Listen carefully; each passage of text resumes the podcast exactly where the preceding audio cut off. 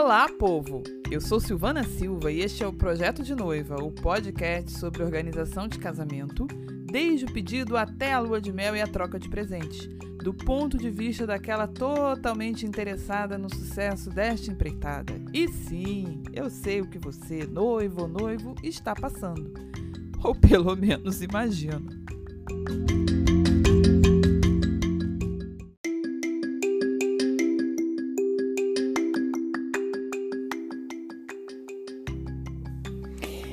Assunto de hoje é noivos discretos.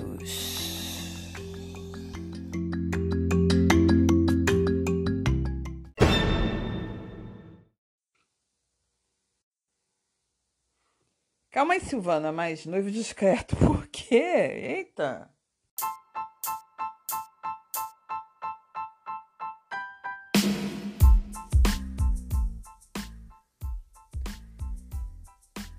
Que noivos discretos? o que você quer dizer com isso, Silvana? Então, pessoal, é, esse episódio é muito importante porque hoje, numa era de redes sociais em que a nossa vida é toda compartilhada, nós vemos, olha, um paradoxo. Pessoas querendo fazer casamentos cada vez mais íntimos, com um número cada vez menor de pessoas e, ao mesmo tempo, sendo cada vez mais públicas na divulgação de fatos da sua vida. Isso é um grande paradoxo, porque no final das contas, como é que você vai fazer um evento íntimo e discreto contando para todo mundo nas suas redes sociais que você quer casar e que você vai casar no dia tal, que você vai casar no yacht clube e que você vai casar, que vai ter cisnes no jardim e que você vai dar a lembrancinha e que o seu noivo, o seu noivo vai entrar de helicóptero e que você vai você fica contando todos os detalhes nas suas redes sociais sobre o casamento. E aí a noiva fica super estressada porque a prima Kikita, aquela tua prima de quarto grau, veio até você para te perguntar quando é que vai chegar o convite dela e você tá estressada. Entende isso? Não tem como, gente. Uma coisa não bate com a outra. Você precisa decidir. Você quer fazer o casamento no Maracanã com 50 mil convidados?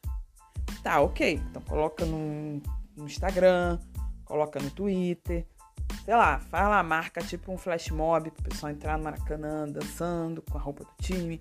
Aí tudo bem, aí é tranquilo. Tá bom? Mas você simplesmente dizer para mim que quer fazer o, o, o casamento super barato, super tranquilo, sem quebrar o orçamento e contar para geral, aí vai ser meio complicado, tá bom? Então, se você está querendo fazer o casamento no Maracanã, ou se você vai fazer um casamento para 800 convidados, se você vai fazer o casamento que vai chamar o bairro inteiro, aí realmente esse post, ele talvez não seja um post que você vai achar tão útil, tá bom?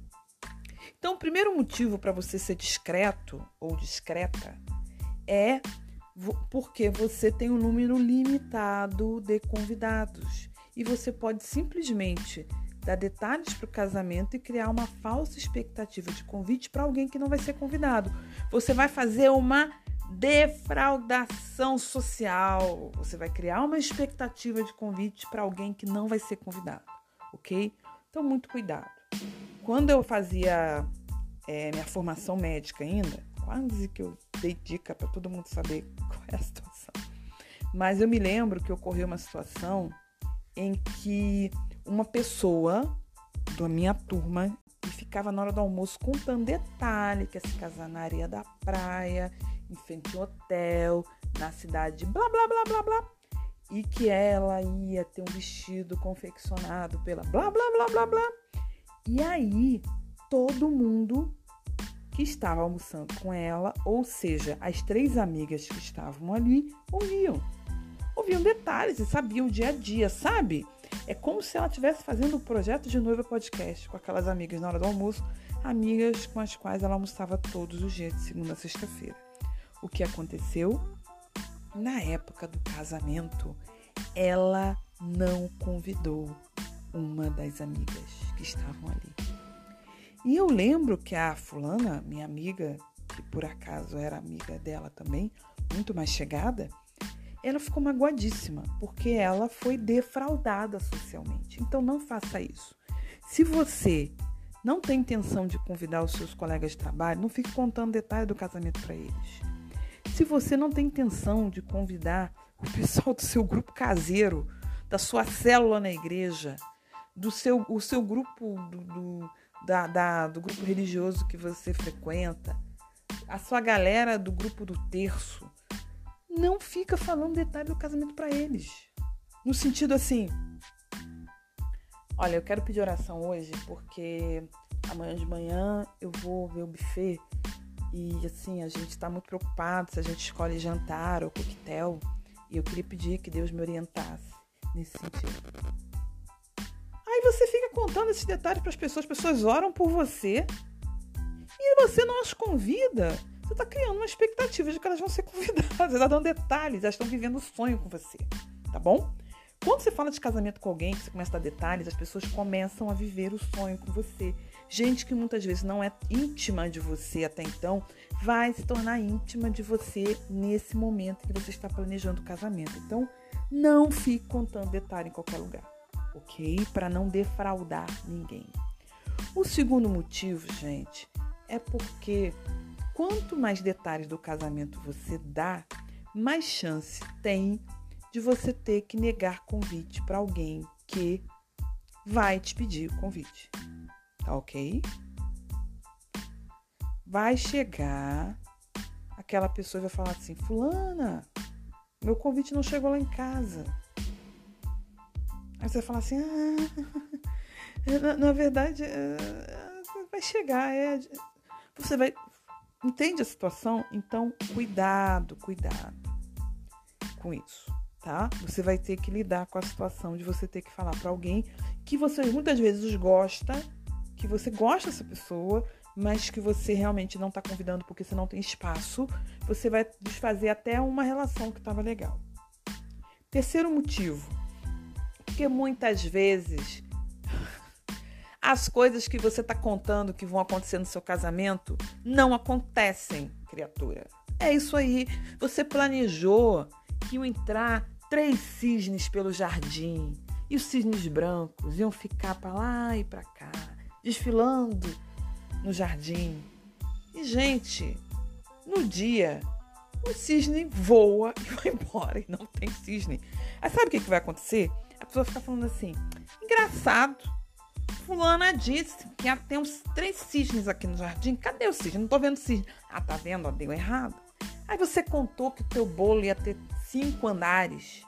Só que durante a semana o, teve um rolo lá com a confeitaria, você teve que trocar tudo, colocou um trio de bolos que tá lindo, tá maravilhoso. Só que a pessoa vai ficar lá assim, engraçado, cadê o bolo? Que a fulana falou, e deu errado, hein? Teve problema, teve problema. Então, quanto mais detalhes você dá sobre o evento, aquilo que dá errado fica mais à mostra. E, por último, o casamento é uma coisa para ser vivida no dia. É uma coisa que tem surpresas, tem coisa, tem momentos que são não planejados, são coisas que não estão totalmente ao nosso controle. Então desfrute isso. Deixe que as pessoas cheguem lá e saibam o que vai acontecer eu e o senhor noivo, a gente decidiu que algumas coisas as pessoas iam saber, outras não. Por quê? Porque a gente queria que fosse um dia agradável e surpresa faz parte disso. Exemplo, a gente fez três letras gigantes, tá? De 1,20m de altura. Enfeitamos as letras em madeira, com juta, com flores, e nós colocamos no jardim para as letras serem, se virem como um local de fotos. E foi um sucesso. Muita gente tirou foto, compartilhou com a hashtag do casamento, essas letras. Foi um momento maravilhoso, muito especial. A gente tirou foto, parente, amigo, vizinho, todo mundo que estava lá foi lá tirar uma casquinha das letras. E era isso.